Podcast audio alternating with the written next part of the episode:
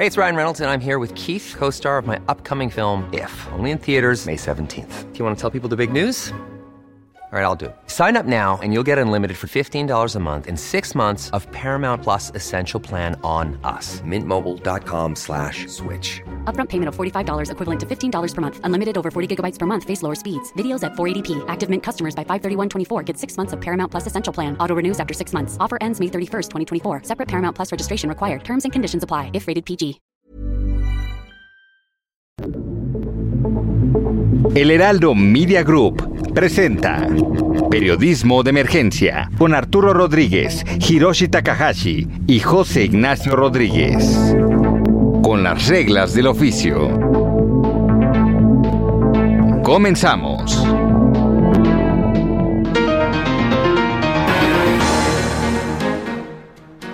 Buenos días, 10 de la mañana con 3 minutos hora del centro. Sean bienvenidos nuevamente a Periodismo de Emergencia, como todos los sábados y domingos. Aquí está con nosotros en cabina Ignacio Rodríguez Reina. Nacho, buenos días. Hiroshi, muy buenos días. Y a la distancia Arturo Rodríguez desde el norte. Arturo, buenos días. Buenos días, Hirochi, buenos días, Ignacio, buenos días a todo el auditorio. Prácticamente arrancamos hoy con la semana, con la información y con la agenda de lo que la mayoría de los medios de comunicación de este país estarán abordando en los próximos días. Y para eso vamos a hablar de nuestro próximo futuro con Estefanía Cuartino, como todos los sábados y domingos. Pues desde ayer, Estefanía. ¿Qué gracias. tal? ¿Qué tal? ya toda una experta. Ya, ya, parte del equipo. Muchas gracias. Futuro próximo. La semana inicia con una conmemoración trágica, los 13 años del incendio en la discoteca News Divine, en el que murieron 12 personas en hechos ocurridos durante el gobierno de Marcelo Ebrard, hoy secretario de Relaciones Exteriores. Y es que la politización que ha marcado el accidente de la línea 12 del metro se sumará a este caso que se retomará como parte del debate público. Con los trabajos para realizar la consulta popular con la que se pretende saber si se debe llevar a juicio o no a los expresidentes, esta semana se espera que el INE resuelva los mecanismos para el ejercicio del 1 de agosto sin mayor presupuesto que aquel con el que hasta ahora cuenta. Y esta semana también quedará marcada por la continuación en clases a distancia generalizada en la Ciudad de México, luego de que el pasado viernes la ciudad regresara al color amarillo del semáforo epidemiológico. Aunque la jefa de gobierno Claudia Sheinbaum decidió mantener el semáforo en verde, la autoridad educativa informó su decisión de suspender en definitiva la asistencia a clases presenciales. La Ciudad de México ha registrado un incremento en los casos. Y dentro de un mes, a partir del 23 de julio, iniciarán los Juegos Olímpicos de Tokio y las autoridades deportivas del país enfrentan diferentes reclamos por la asignación de participación, como por los recursos para el viaje, estancia y preparación. Entre los reclamos destaca la seleccionada ciclista Yareli Salazar, los problemas con la selección de béisbol, los acuáticos, natación, clavados y nado sincronizado, entre otros que esta semana tendrán que resolverse a unos días de iniciar los viajes eh, que ya están para la preparación. El asunto de los recursos económicos ha llegado a Palacio Nacional, donde el presidente Andrés Manuel López Obrador se comprometió a recibir deportistas olímpicos y ayudar en sus exigencias de recursos.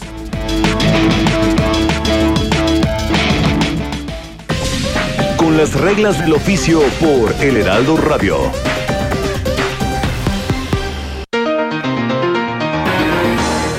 Muchas gracias Estefanía, Estefanía Cuartino con este futuro próximo en donde pues prácticamente estamos ya abordando los temas que dominarán la agenda informativa esta semana. Uno de los grandes temas, Nacho Arturo, que hemos estado platicando tiene que ver una y otra vez con el Partido Verde Ecologista. Son muchos temas los que rodean a este partido.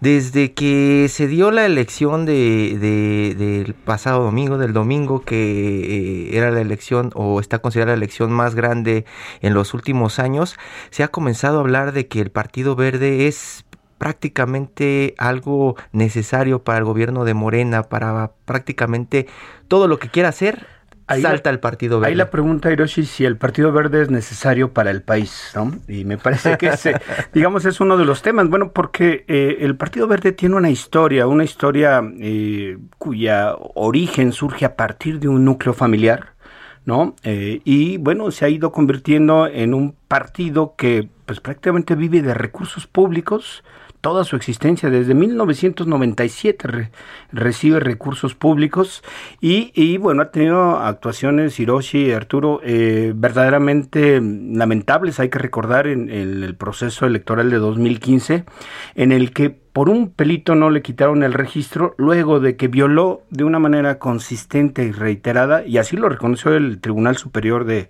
de, mm, electoral, en materia electoral, eh, pues violó consistentemente la, legislación electoral y ahora sigue con algunos escándalos, principalmente por allá en Quintana Roo, también acá en la Ciudad de México. Eh, tienen otro escándalo, el tema de los influencers, y también se habla mucho del poder que no sueltan estos personajes del Partido Verde, Arturo. Sí, una élite, eh, pudiéramos decir, de Junior Hirochi, que es poco transparente. Yo creo que sabemos de sus recursos, sabemos de las posiciones. Hoy tienen una muy buena posición. Eh, la tendrán ahora que inicie la nueva legislatura en la Cámara de Diputados, eh, de manera similar a como la tenían en 2015, sus mejores eh, récords históricos, pero al mismo tiempo desconocemos cómo son los grupos internos, cómo hacen política, si hay grupos, si solo hay una cúpula que decide todo, eh, quiénes son, que es decir, se trata de un partido político particularmente eh, extraño eh, en, en, la vida pública mexicana, que solo aparece ahí en los procesos electorales como una rémora de, de el partido que esté en el poder, pero creo que sin pues mayor transparencia en sus procesos, ¿no? Para platicar del Partido Verde y de otros asuntos políticos. Como, sí, como la reforma electoral que, que se avecina, o por lo menos que el presidente eh, Andrés Manuel López Obrador ha anunciado que realizará en los pues en el periodo que le, que le corresponde todavía que le resta. Bueno, pues tenemos en la línea y le agradecemos muchísimo que nos haya tomado la llamada en este domingo al doctor Benito Nasib. Él es eh, pues un profesor de la División de Estudios Políticos de, mm, del CIDE y bueno, principalmente consejero electoral, un experto verdaderamente en esta materia. Doctor, muy buenos días. Hola, ¿qué tal? Muy buenos días. Eh, me da mucho gusto saludarlos a ustedes y a toda su, su audiencia. Gracias por invitarme a su programa. Muy buenos días, gracias por, por atender la llamada. Y una de las preguntas que se da cuando platicas del Partido Verde en la calle, en estas mesas, comidas familiares, en el café, es ¿y por qué no han logrado desaparecer el Partido Verde? Si hay regulaciones, si hay supuestamente cosas que deben cumplir los partidos políticos ante la sociedad mexicana. Don Benito, ¿por qué no han desaparecido el Partido Verde? Bueno, el, en nuestro sistema, el eh, el registro de, como partido político nacional se obtiene y se mantiene esencialmente por decisión del electorado. Eh, el, el, la, la, ley la constitución en su conjunto establecen una serie de requisitos. Uno de los más importantes es mantener un porcentaje de la votación eh, nacional emitida en cada una de las elecciones. Y el Partido Verde consistentemente ha estado arriba del 3% que, eh, que manda la, la, legislación y eso le ha permitido mantener eh, eh, su registro. Esa es la, la, la razón principal por lo cual por la cual los partidos eh, pierden su registro en nuestro en, nuestro sistema.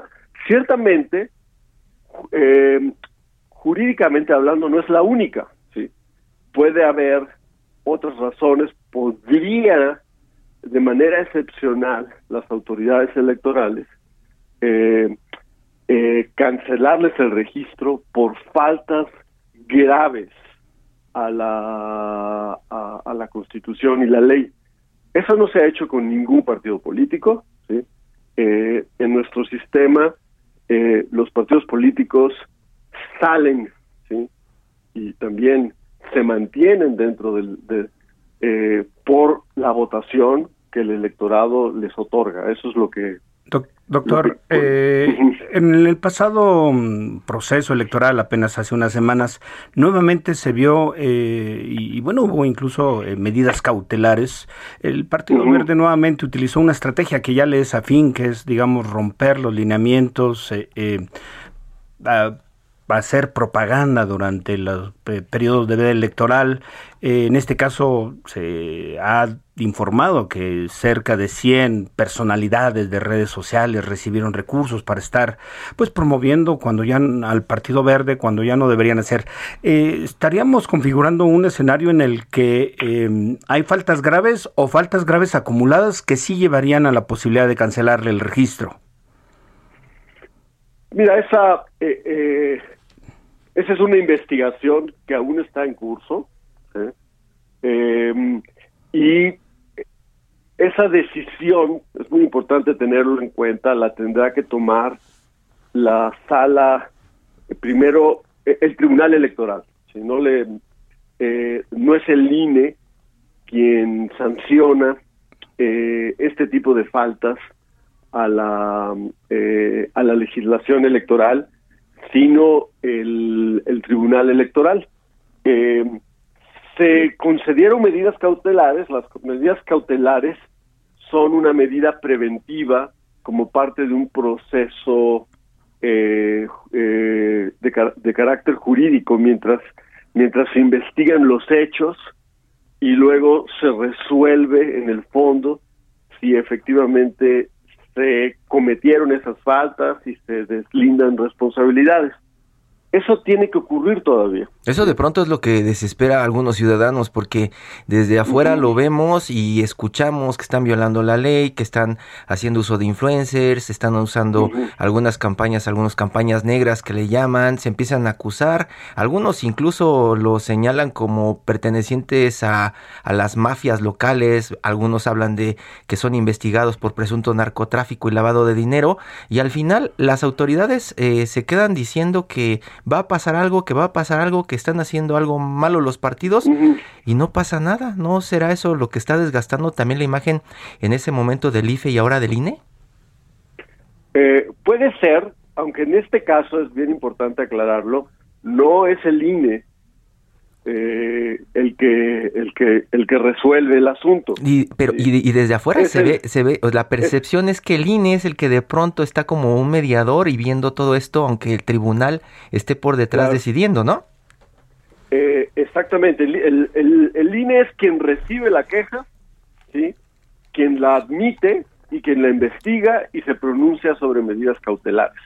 Y de hecho el INE ha hecho su trabajo y eh, ha ordenado la suspensión de eh, esos mensajes de influencers en redes sociales porque eh, lo porque consideró que eran en un en un juicio preliminar posiblemente constitutivos de una falta de carácter electoral es que ese, ese, posiblemente es el que de pronto nos deja, no sé Nacho, Arturo, ¿cómo lo ven? ¿No? De pronto nos deja como eh, un poco frustrados a los que vemos desde afuera estos procesos.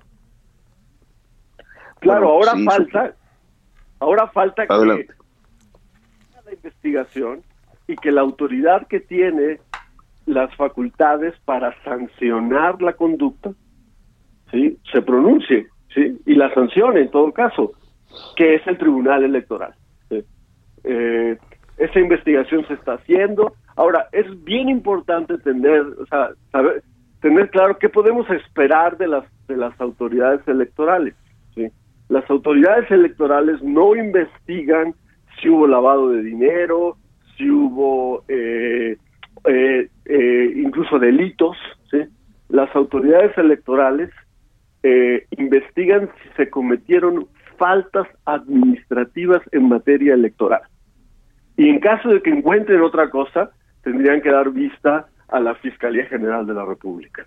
Y es otra, eh, es otro mecanismo, eh, es, es otra rama de la justicia con otras autoridades las que tendrían que intervenir. Sí, esa es la parte donde se pierde como en ese limbo, Arturo. Sí, eh, doctor, me, usted estaba muy eh, pues en la parte de fiscalización y yo creo que una percepción más o menos generalizada es que pareciera que el verde presupuesta las multas en su propio presupuesto público eh, a sabiendas de que va a ser sancionado. Eh, es decir, eh, tenemos conductas auténticamente, pues creo que desafiantes a la, a la, a la ley y la posibilidad de que se mantengan sin consecuencias. Eso que dices es muy cierto. Nuestro sistema, al momento de sancionar, sanciona a los partidos políticos, ¿sí? Como personas jurídicas. Eh, y yo creo que eso es lo que está mal. ¿Por qué? Porque debería sancionarse a las a las personas que dentro de los partidos políticos son las responsables de las faltas. Eh, y eso yo creo que es el paso que debe empezar a darse en nuestro sistema, porque hemos, hemos aprendido por la experiencia eh, que eh, pues los partidos, como tú dices, descuentan la multa y, y aún con el descuento de la multa calculan que hay un beneficio, porque además la multa la pagan con sus prerrogativas. Sí, es decir, las pagamos nosotros, doctor.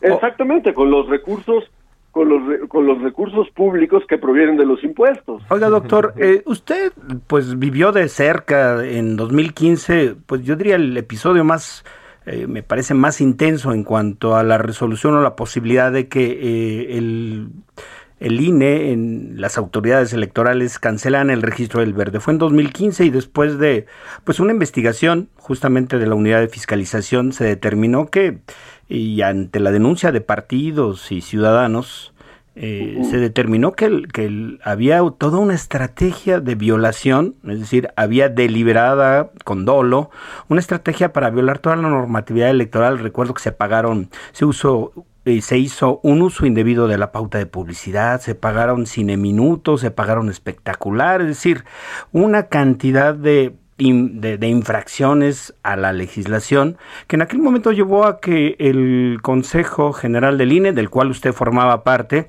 pues valorara la posibilidad de cancelar el registro eh, eh, debido pues a estas infracciones reiteradas y graves, reincidentes, recuerdo que se utilizó el término. Usted Usted votó en contra de cancelar el registro. ¿Por qué, por qué tomó esa decisión, eh, doctor? Sí, bueno, es una, es una historia que eh, empezó con eh, diversas actuaciones que terminaron siendo ilegales y sancionadas por el INE. Una de ellas fue el contratar propaganda en radio y televisión que aparecía disfrazada como... Eh, ¿Como información? Como, exactamente, como informes de labores de, de legisladores del verde. Y con eso tuvieron una, digamos, una pauta adicional a la que como partido político tienen derecho por, por, por sus prerrogativas, ¿no? Y eso fue sancionado por el INE. El INE le puso una multa al verde no recuerdo la cantidad. De Eran varios cientos de millones, recuerdo. Exactamente. Después el tribunal hizo y ordenó una rebaja, pero al final quedó una multa como de 180 millones de, pesos. Y también otras conductas relacionadas con esto, como por ejemplo mencionaste lo de cine minutos, etcétera, y cada una de ellas eh, fue analizada y eh, eh, y sancionada de manera individual. Y después, como tú lo mencionas, un grupo de ciudadanos eh, presentaron una, una queja y dijeron, bueno, junta todas esas eh, conductas ilegales, dice, nos pues, decía la queja, y valora si son faltas graves y sistemáticas que eh, ameritan la pérdida del registro o el retiro, la cancelación del registro, esa es la expresión que se usa en la ley. Y la verdad es que eso suscitó mucha discusión en el Consejo General y en la en la en la opinión pública. Pero había un problema jurídico muy grave eh, que eh, a mí al menos me llevó a, a, votar a favor de cómo venía el proyecto, que era eh, declarando que em, infundada esa queja. Sí, que no procedía la cancelación. Y exactamente, primero analizas si la, si la falta se cometió, ¿sí? Y luego analizas cuál es la sanción. Y en este caso, eh, la sanción que pedían los, los quejosos era, eh, era la, la, cancelación del registro. Pero primero había que ver ¿sí? si eh, la infracción a la ley que ellos eh, sostenían era, era fundada. Y eh, en mi opinión, los hechos que denunciaban ya habían sido juzgados y sancionados uno por uno. No había hechos nuevos que incorporaran en su, en su, en su queja. Y la Constitución prohíbe juzgar dos veces por una misma por una misma falta a, eh, a una persona y por esa razón eh, eh, estaba impedido el INE ¿sí? y, de volver a sancionar por faltas que ya sancionaste en el pasado. Pues, pues, con este contexto, doctor, parece que vamos a tener partido verde para rato. Pues al final del día yo creo que es la ciudadanía la que tiene que decidirlo, ¿sí? Eh, eh, eh, a través de su voto. Es, es, así como funciona nuestro sistema, al menos que vean que vengan hechos nuevos que constituyan una falta grave y sistemática que amerite la cancelación del registro. Pero lo que no, lo que el no podía hacer era irte al pasado y juntar los hechos que sancionaste en el pasado para eh, eh, armar un caso para la cancelación del registro y es la razón por la cual eh, yo voté en ese momento en contra de la de declarar fundada la queja muy interesante por cierto que presentaban que se presentó en el 2015. Muchas gracias, doctor. Doctor Benito Nasif Hernández, profesor de la División de Estudios Políticos del Centro de Investigación y Docencia Económicas del CIDE y también ex consejero electoral del pues IFE por ahí andaba, ¿no? Doctor. También, sí, cuando, cuando me nombraron consejero electoral la primera vez, eh, en 2008, eh, existía el Instituto Federal Electoral, IFE, y después, eh, en mi, mi segundo nombramiento fue cuando el, desapareció el INE, el IFE, perdón, y se creó el actual Muchas gracias, doctor. Continuamos en Periodismo de Emergencias, 10 de la mañana con 24 minutos.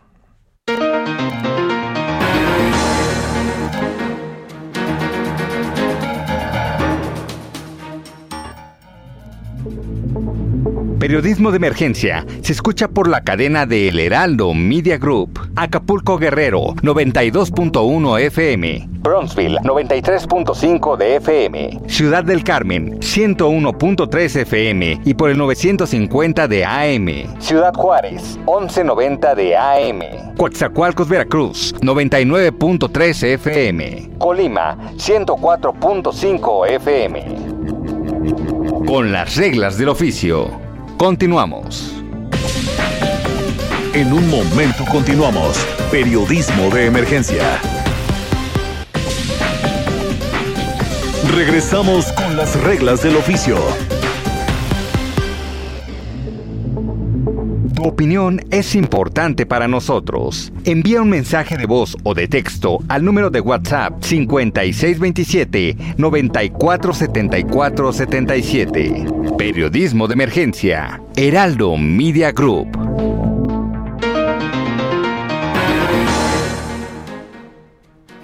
10 de la mañana con 30 minutos hora del centro y esta historia que le vamos a presentar en este momento surgió al margen de estos partidos como el que estábamos eh, del, que estábamos platicando el Partido Verde al margen del Partido Verde de Morena del PRI usted debe saber que en algún lugar de México como se estuvo diciendo y poco se escuchó por algunos medios un alcalde ganó y este alcalde no tiene partido. Nacho Sí, bueno, se trata de un caso, la verdad es que me parece excepcional porque nos muestra esta otra manera de ver la política, ¿no?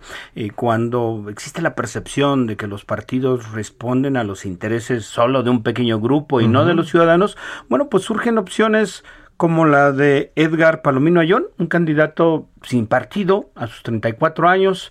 Eh, eh, intentó, intentó por los partidos ver si le daban chance, ninguno, lo batearon, lo mandaron. y bueno, pues él decidió en lo que parece ser una, una pues una circunstancia de verdad difícil de poderlo conseguir, bueno, ganar su alcaldía sin el respaldo de nadie, tocando casa por casa, Hiroshi. Edgar Arón Palomino Ayón, candidato de 34 años de edad, desde Cucurpe, Sonora. Buenos días, Edgar.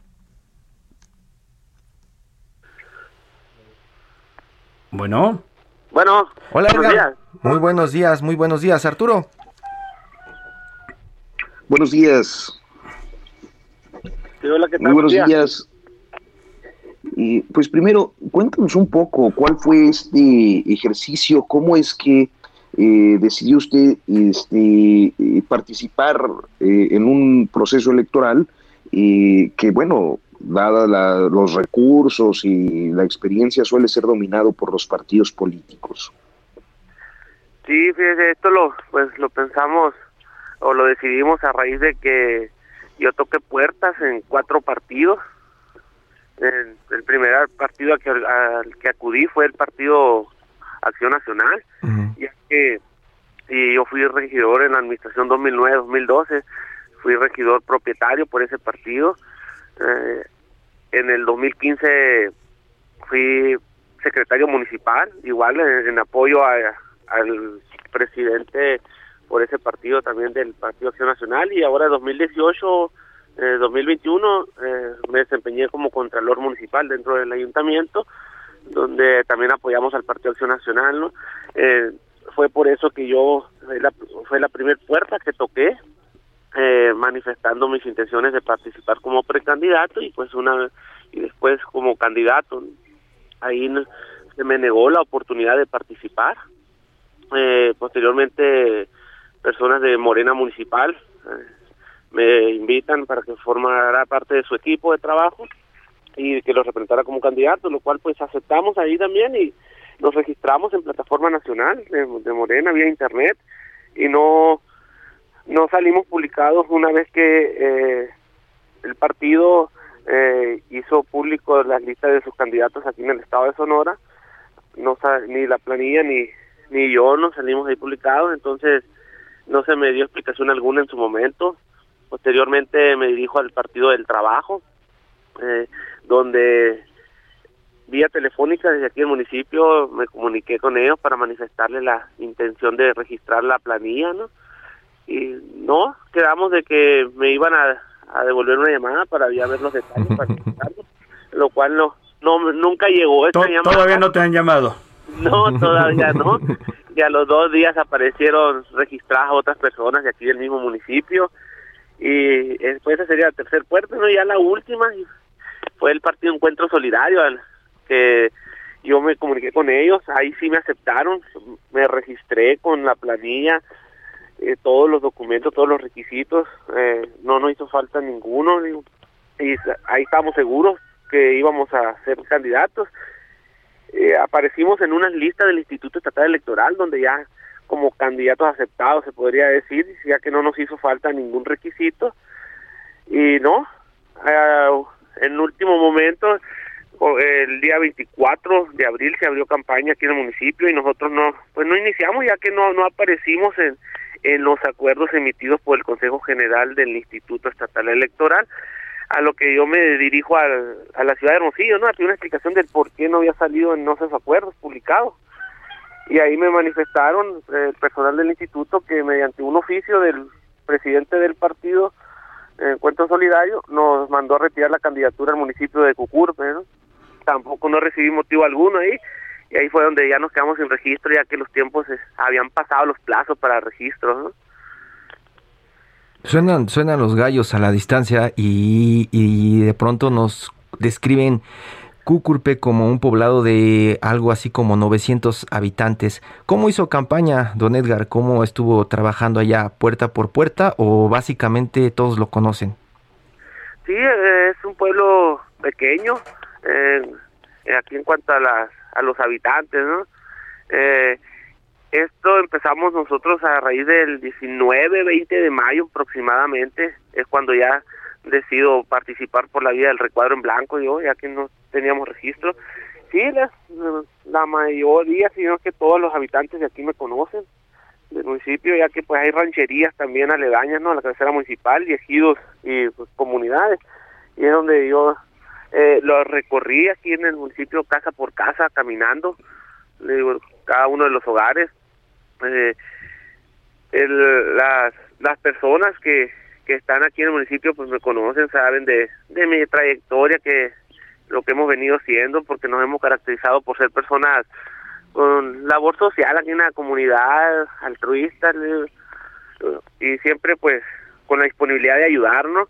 ¿Y, quién pagó, ¿Y quién pagó su campaña? Porque dicen que hacer política cuesta. Eh, lo que platicábamos hace poquito es que algunos ven la política como un negocio, prácticamente se enriquecen gracias a pertenecer a algún partido y tener algún puesto. ¿Usted de dónde sacó dinero? ¿Está comprometido ya con algunos empresarios o políticos para, para tener dinero en un futuro? No, no, de, ninguna manera. No estoy comprometido con absolutamente nadie más que con el pueblo que confió en mí. Y no, no, no gasté dinero ya que lo único que, que utilicé yo fueron que serían 100 hojas blancas, 130 hojas blancas donde las donde imprimí mi nombre, ahí en esas eran 12 nombres o 13 en cada hoja blanca, las imprimí, después las recorté y es lo único que dejaba en las casas, ¿no?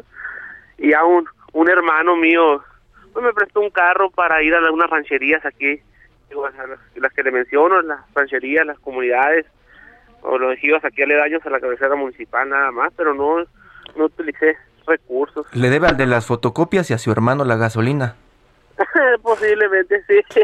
Edgar, Edgar, hoy ya eres alcalde electo de Cucurpe, Sonora. Eh, intentaste, por lo que nos platicas, intentaste pues llegar a, digo, al, gobierno de la alcaldía, pues a través de los partidos políticos te cerraron la puerta y hoy que ya, digamos, has conseguido el objetivo de ser alcalde, de ser electo como alcalde, y si ves un poco hacia atrás o hacia, hacia el futuro, yo diría más bien, ¿qué ventajas piensas que tendrás para gobernar siendo un pues un alcalde que no le debe nada a los partidos? Pues las ventajas serían para mi pueblo, serían para mi gente, ya que ellos depositaron la confianza en mí, sería un gobierno diferente, eh, un gobierno cercano a la gente, que tengan la confianza de, manifestarte las necesidades que tienen y en, y en la manera de ser posible, pues cumplir ese, ese esas necesidades, ¿no? Eh, otra de las ventajas que considero que ya nos hemos dado cuenta, vivimos esta experiencia que no ocupamos de un partido político tradicional para poder servirle a la gente o llegar a un puesto de elección popular, ¿no?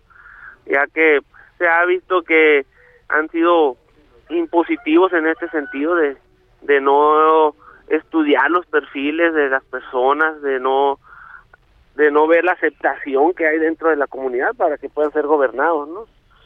Y pues, como la costumbre era votar por un partido tradicional, tacharlo, eh, pues siempre venían quedando las personas que de cierta manera son impuestas ante la sociedad, ante el, ante el municipio, ¿no? Arturo. Sí, y, pues bueno, creo que esta experiencia nos deja una vez más eh, la posibilidad de las candidaturas independientes como una alternativa eh, en algunos lugares para eh, la participación electoral. Eh, díganos, y, esta idea de la candidatura independiente pudiera para usted representar un movimiento a futuro en su estado?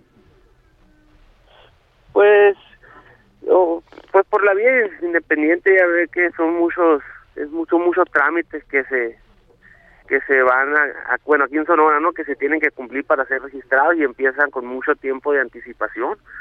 Eh, por esta vía sí podrían ser, la vía del recuadro en blanco, que le digo, porque pues legalmente y es válido. Nosotros nos asesoramos eh, pues vía legal y, y la complementamos esta información con personas del mismo instituto que sí era válido. Y fue que decidimos eh, esta vía, ¿no? Y eh, a futuro para para nuestra comunidad y el estado sí va va a ser algo muy útil, va, estamos sentando un precedente en el sentido de que no no no vamos a ocupar un, registro o un respaldo de un partido político no tradicional como le digo y mucha gente tendrá la oportunidad a, aspirar a un puesto de elección popular ya sean alcaldes regidores o o diputados Oye, Edgar, eh, ¿ya te imaginaste, eh, vas a poder gobernar sin los partidos ahí en, en, la alcaldía de Cucurpe?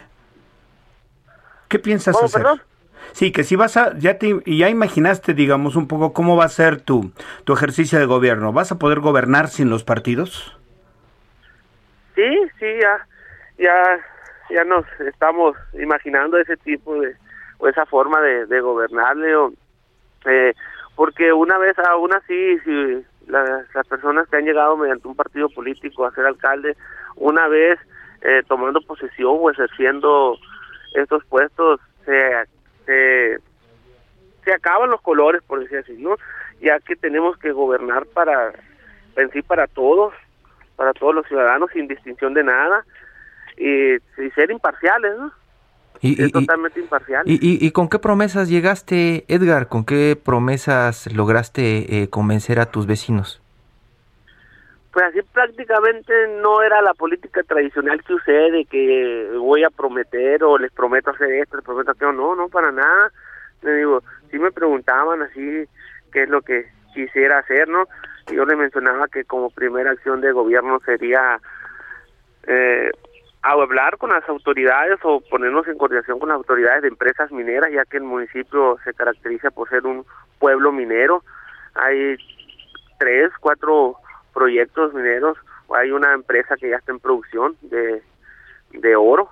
Ahí es la es la mayor fuente de empleo de nuestro municipio y eso sería eh, como primera acción de gobierno coordinarnos para qué, para que emplearan a la gente de Cucupre ya que debido a la situación que estamos viviendo por la pandemia, hubo un recorte ya de personal, hace aproximadamente un año, año y medio, y ahorita hay una hay una tasa de desempleo aquí considerable en el municipio. Esa sería una de las principales acciones, ¿no? Que, que le dieran preferencia a la gente o que emplearan a la gente de Cucurpe nuevamente y así reactivar la, la economía aquí en nuestro municipio. Y como, como alcalde sin partido, si no cumples, pues sí eres más eh, eh, o puedes ser más víctima de los reclamos de tus vecinos, ¿no? Sí, sí, claro, porque esto se asume con una mucho mayor responsabilidad, eh, como si fuera de representante de algún partido, digo, porque aquí la gente nos depositó su confianza, ahora sí que de, de su puño y letra, ¿no? Escribió mi nombre en la boleta, y pues Ahora es que el pueblo es el que el que manda, el gobierno emana del pueblo, como dice la Constitución, y en este caso pues lo estamos ejerciendo y es una gran responsabilidad. Y por qué no decirlo, ¿no? También un gran reto para darle resultados positivos a, a nuestro municipio. No, no, perdón. No, no, no. Oye, Edgar, y, y una, una duda que me queda. Tú decías intentaste con todos los partidos, ¿no? Tocaste una puerta, tocaste la otra, no te abrieron, en fin, te, te dieron largas y al final pues te batearon, como se dice coloquialmente. Este, pero a mí me llama la atención que no te importaba que fuera el PAN o que fuera el PES o que fuera Morena o el partido que fuera, ¿por qué, digamos, cuál era lo que te estaba moviendo? Y bueno, pues al final de cuentas lo que tú buscabas era participar, no importando el partido que fuera. ¿Cómo es eso? Platícanos. Eh, exactamente, sí, no no me fijé yo en, los partidos, la fuerza que tuviera cada partido. Digo, lo único que buscábamos era un registro para nosotros aparecer en la boleta. Eh, eso fue a, a raíz de que la gente nos estuvo apoyando. Cuando ya empezó una el proceso electoral, que ya se acercaban los tiempos de registro, mucha gente nos estaba animando, nos motivó a, pues, a registrarnos, a que si no íbamos a lanzarnos, que ese lenguaje que usamos aquí, te vas a lanzar, si te vas a lanzar. eh, esto es la participación, ¿no? Como candidato. Pues veremos, veremos. Y, sí, ya cuando empecé yo a ver los partidos, eh, que ya nos cerraron las puertas, la misma gente acudió aquí a la casa a manifestarnos el apoyo, a, inclusive a decirnos que si no habría otro otro medio, otra opción, cuando ya no tendríamos registro, ¿no? Y a raíz de eso, de todo el apoyo de toda la gente que estuvimos platicando, que se acercó, eso me motivó y nos, y nos animó ¿no? a utilizar el recuadro en blanco una vez que estuvimos seguros de que era legalmente válido. Y pienso que ese fue eh, el apoyo mayor que, que recibí en, en, esa cuestión para decidirnos utilizar el recuadro en blanco. Edgar Arón, Palomino Ayón, el alcalde sin partido. Muchísimas gracias. Seguiremos platicando en los próximos meses para conocer más de lo que estás haciendo, de los resultados de estas alianzas con las empresas y también en una de esas para saber si no ya eres parte de Morena o del PRI o del PAN en algún momento como sucede en este país, Edgar. Sí, muchas gracias ahí. Ahorita, pues nada más para comentarle ahí que, no sé si tenga tiempo ahí, que el Partido de Acción Nacional impugnó, impugnó la, este, este resultado, la constancia, la, pues ya se me emitió la constancia mediante el Consejo Municipal Electoral, a lo cual el Partido Acción Nacional impugnó esto, esta, estos resultados y la emisión de esta constancia. Le, ahorita ya se le dio contestación a esa impugnación y ahorita el caso está en el Tribunal Electoral del Estado estamos esperando a ver qué nos resuelve, pero pues confiamos en las autoridades electorales de que van a ratificar en este sentido el, el triunfo, ¿no? Ya que no gané yo, ganó la gente, ganó la gente, e hizo valer su, su democracia. Pues ya estaremos platicando, ya estaremos platicando de este proceso que pues ahora tienes con el PAN, el otro pleito. claro que sí. Pues muchísimas gracias, gracias Muy, buenos, días. No, gracias a ustedes. Todo menos fútbol.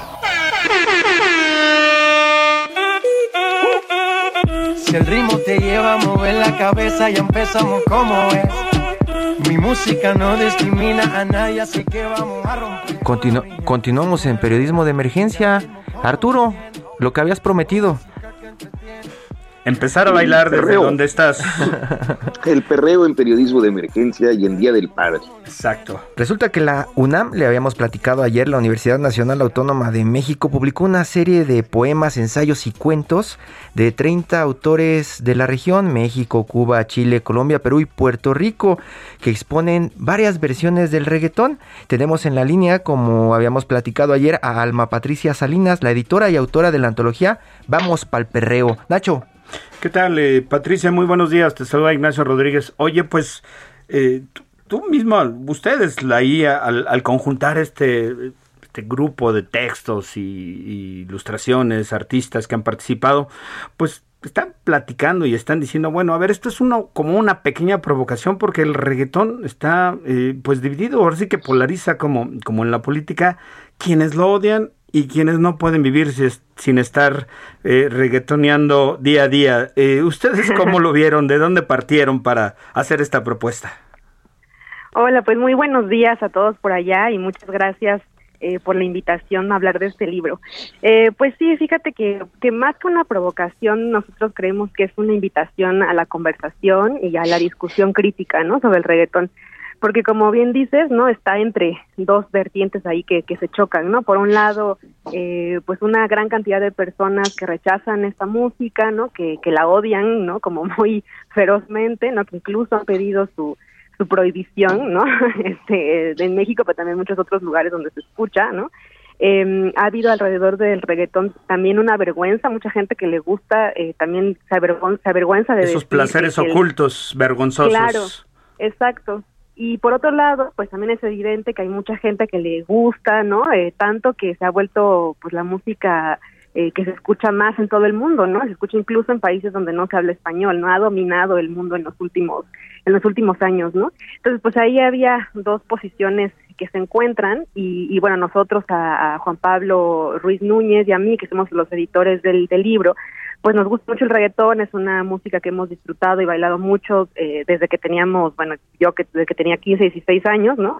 Entonces, pues, eh, y como somos editores los dos, hemos trabajado con los libros desde hace mucho tiempo, pues pensábamos que, que esta era una discusión, una conversación muy sabrosa que podíamos abordar en la forma de un libro, ¿no? Entonces a partir de ahí fue que que surgió la idea de hacer este libro y que para eso, justamente como hay muchas posiciones encontradas, muchas opiniones, muchas experiencias, pues pensamos que lo mejor era reunir eh, pues a un grupo de, artistas jóvenes, de varios de ellos de aquí de Oaxaca, pero también de otros estados del país, eh, y también eh, juntar esas voces con artistas y escritores de Colombia, de Cuba, este, Puerto Rico, de, de, de Chile, no, de Perú, eh, pues porque al final es la música que nos atraviesa a todos en América Latina, ¿no? Arturo.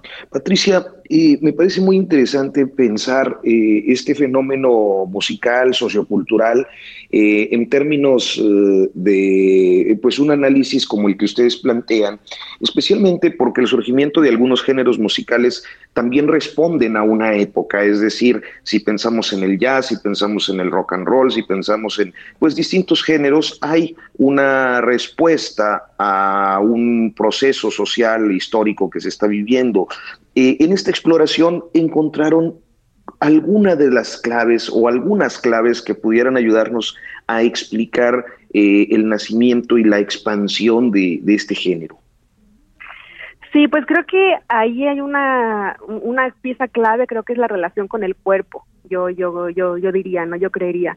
Eh, también tiene que ver mucho eh, una relación eh, de migración también importante, o sea, también el, reggaetón, los ritmos eh, de los que surge el reggaetón también vienen de las de los ritmos y las danzas africanas, por ejemplo, por un lado, entonces hay un movimiento ahí diaspórico, ¿no? De eh, pues de las comunidades negras que se han enfincado y que han florecido en América Latina, pero también otro movimiento ahí interesante de la migración, ¿no? De, la migración de los de, no sé, de, Puerto Rico, por ejemplo, de Centroamérica, de Colombia, de mismo México, hacia Estados Unidos, ¿no? O sea, el reggaetón surge en esa triangulación, ¿no? Este, eh, África, eh, América Latina, Centroamérica, pero también eh, en gran medida con Estados Unidos, ¿no? Entonces, justamente esto que, que, te estoy platicando y que esta, esta respuesta a esta pregunta es forma parte de uno de los textos del libro eh, de, Isaura Leonardo, eso por un lado, digamos, la migración, este movimiento ¿no? que hay entre países,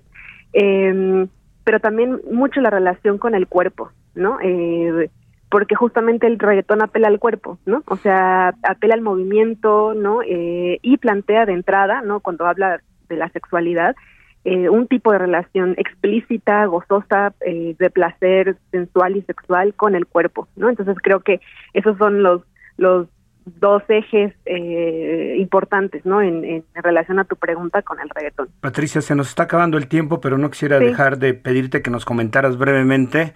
Pues justo hablas de la sexualidad y de estas eh, eh, letras explícitas y si y ese es quizá uno de los elementos que han sido más cuestionados, letras que se consideran machistas, misóginas.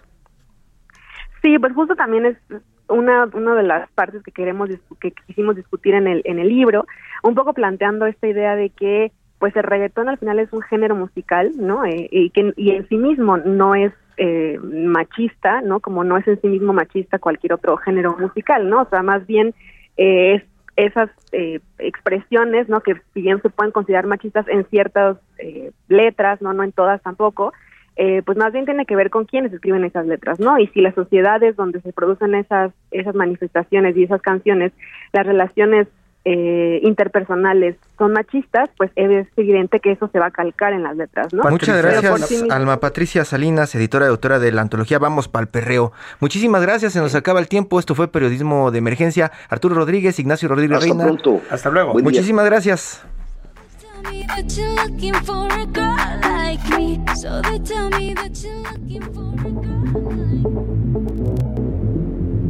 Esto fue Periodismo de Emergencia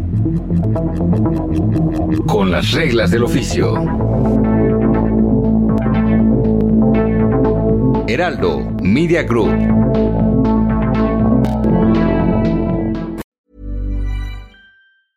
Even when we're on a budget, we still deserve nice things. Quince is a place to scoop up stunning high-end goods for 50 to 80% less than similar brands. They have buttery soft cashmere sweaters starting at $50 luxurious Italian leather bags, and so much more. Plus, Quince only works with factories that use safe, ethical, and responsible manufacturing. Get the high-end goods you'll love without the high price tag with Quince. Go to quince.com slash style for free shipping and 365-day returns.